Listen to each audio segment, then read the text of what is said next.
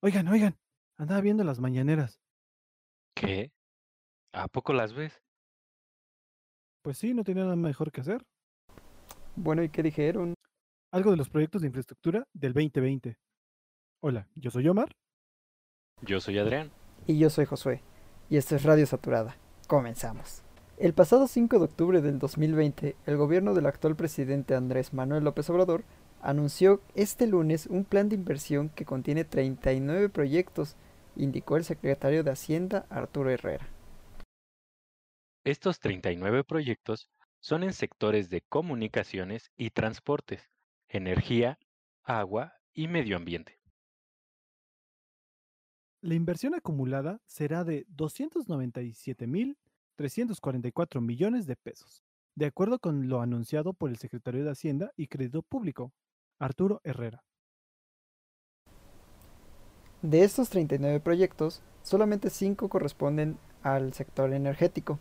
El primero de ellos es la terminal de etano en Pajaritos, la cual está promocionada por Pemex. Se prevé que tenga un, un esquema de participación privada en tipo alianza estratégica. El costo de la inversión será de aproximadamente 2.5 millones de pesos. Y se prevé que esta obra empiece en el 2021. El siguiente proyecto es la planta de fertilizantes de Camargo, donde el promotor es Pemex. El esquema de participación privada se pretende que sea una alianza estratégica. El monto de inversión es de 1.15 millones de pesos y se pretende que la obra inicie en el siguiente año. El tercer proyecto es la instalación de una coquizadora en la refinería de Tula. Su promotor es Pemex. Se planea que tenga un esquema de participación privada como alianza estratégica. Su monto de inversión son 54.7 millones de pesos. El sector es energético y su inicio de obra se planea el 2021. Muy interesante que lo comentas, Omar. Recuerdo que hace no muchos años, que hace un par de años de hecho, en la administración del pasado presidente, se invirtió una fuerte cantidad en modernizar la refinería de Tula. Ahí se las dejo. Alerta de spoiler. El siguiente proyecto es la rehabilitación de una planta de coquización en la refinería de Cadereyta. Está financiada por Pemex. Se espera que el esquema de participación privada sea una alianza estratégica eh, por un monto de inversión de 15.4 millones de pesos y se espera que inicie a principios de 2021. Y el último de estos proyectos que competen al sector energético es la unidad de licuefacción de Salina Cruz, donde el promotor es CFE y API, eh, donde, donde el esquema de participación privada se pretende, al igual que en los anteriores, que sea una alianza estratégica.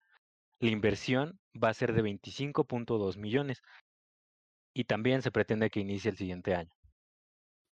Estos fueron los cinco proyectos que competen al sector energético, pero no se olviden checar los demás proyectos que son muy importantes para el país.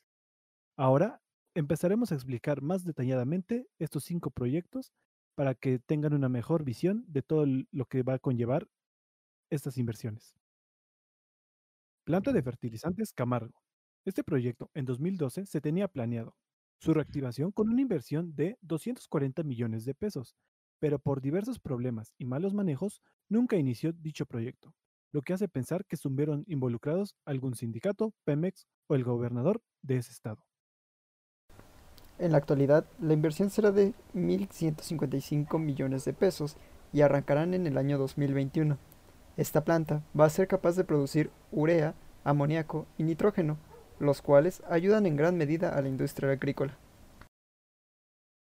El 91% de la urea producida se emplea como fertilizante, se aplica en el suelo y provee nitrógeno a las plantas, lo cual genera un mejor metabolismo directamente en los tallos y los granos.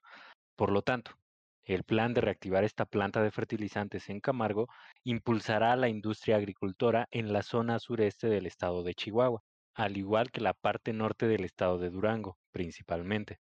Aunque si la implementación de este proyecto es muy buena, no se limitará a la zona norte del país, sino que podría abarcar la zona norte y la zona centro. Segundo proyecto, la terminal de etano en complejo petroquímico Pajaritos. Primero tenemos que definir qué es el etano y sus propiedades físicas y químicas. Bueno, el etano es el segundo más ligero de los hidrocarburos. Normalmente, el etano es el segundo más ligero de los hidrocarburos, que normalmente se encuentra en condiciones ambientales en estado gaseoso, lo cual hace que su traslado sea relativamente fácil. Como parte de sus propiedades químicas, se compone de dos átomos de carbono y seis de hidrógeno, unidos por enlaces simples.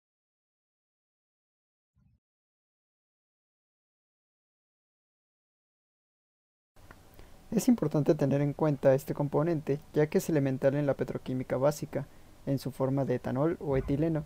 Dicha petroquímica se hace en el complejo petroquímico Pajaritos Coatzacoalcos, Veracruz. Como tal, el etanol y el etileno es la parte fundamental de la petroquímica, pero es necesario tener el etano para obtener estos componentes. El uso del etileno es muy variado y a continuación nombraremos algunos de los muchos derivados que se obtienen, además de su principal uso en la industria de los plásticos, ocupando aproximadamente un 78% de la producción de etileno a nivel mundial. Esta industria se divide en polietileno, PVC, PAV. Por su parte, el etanol tiene otros usos muy diferentes, comúnmente conocido como alcohol etílico. Es un compuesto que a presión y temperatura ambiental se presenta en estado líquido, incoloro e inflamable. Es uno de los principales componentes para las bebidas alcohólicas a diferentes proporciones. Es por esto por lo que la planta de etano en el complejo Pajaritos es un avance importante para el comercio que tendrá Pemex, además del impulso que puede dar en un futuro a la industria nacional de, de pequeñas y medianas empresas. Ahora vamos a hablar del proyecto de la instalación de la coquizadora en la refinería de Tula. ¿Para qué sirve la coquización? Esa es la primera pregunta que nos sale antes de siquiera leer acerca de los costos que conlleva dicho proyecto. La coquización es un proceso de refinación en el cual algunos elementos pesados y residuales de una refinación primaria se convierten en productos más livianos. Dicho proceso consiste en una desintegración térmica para transformar moléculas de un tamaño mayor a moléculas más pequeñas.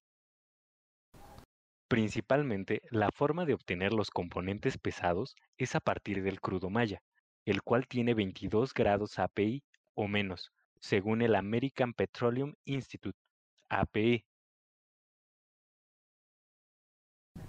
La instalación de una nueva coquizadora incrementará la velocidad en la obtención de los elementos antes explicados.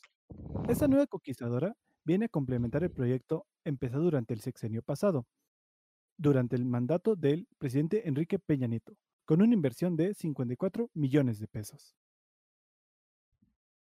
Es de gran importancia este proyecto para la seguridad energética nacional, ya que proveerá energía y en caso de algún conflicto con un país extranjero, tendremos cubierta la parte de la energía y así no detener nuestro avance tecnológico y científico. Por último, tenemos el proyecto de la unidad de licuefacción en Salina Cruz. La licuefacción es un proceso mediante el cual el gas pasa de su estado natural a estado líquido, esto para reducir su volumen hasta 600 veces y para ser transportado de manera más eficiente, en el caso de que no existan gasoductos hacia donde se quiere transportar. Desde que se desarrolló la licuefacción, fue un proceso que revolucionó la industria del gas natural. Como sabemos, en México no se tiene mucha infraestructura para el manejo de este, ya que en muchas plataformas se quema al salir del pozo. Es por eso que no se tienen las instalaciones para manejarlo y procesarlo. Además, su principal uso es en la creación de energía eléctrica. Con esta información, una unidad de licuefacción para el complejo de Salina Cruz beneficiaría al sector del gas natural, facilitando su manejo y transporte. Toda esta información fue recabada de diferentes fuentes, como por ejemplo, periódico El Financiero, periódico El Universal, glosario de términos petroleros, entre otros. Ahora vamos con los precios del barril del día 19 de octubre del 2020 tenemos al WTI con 40.69 dólares por barril, el crudo Brent con 42.37 dólares por barril y la mezcla mexicana de exportación en 37.87 dólares por barril. Esto ha sido todo por nuestra parte. No olviden seguirnos en nuestras redes sociales, Facebook, Twitter, Instagram y YouTube como Código Petrolero y Radio Saturno. Y recuerden, Pemex tiene la energía y nosotros tenemos el código.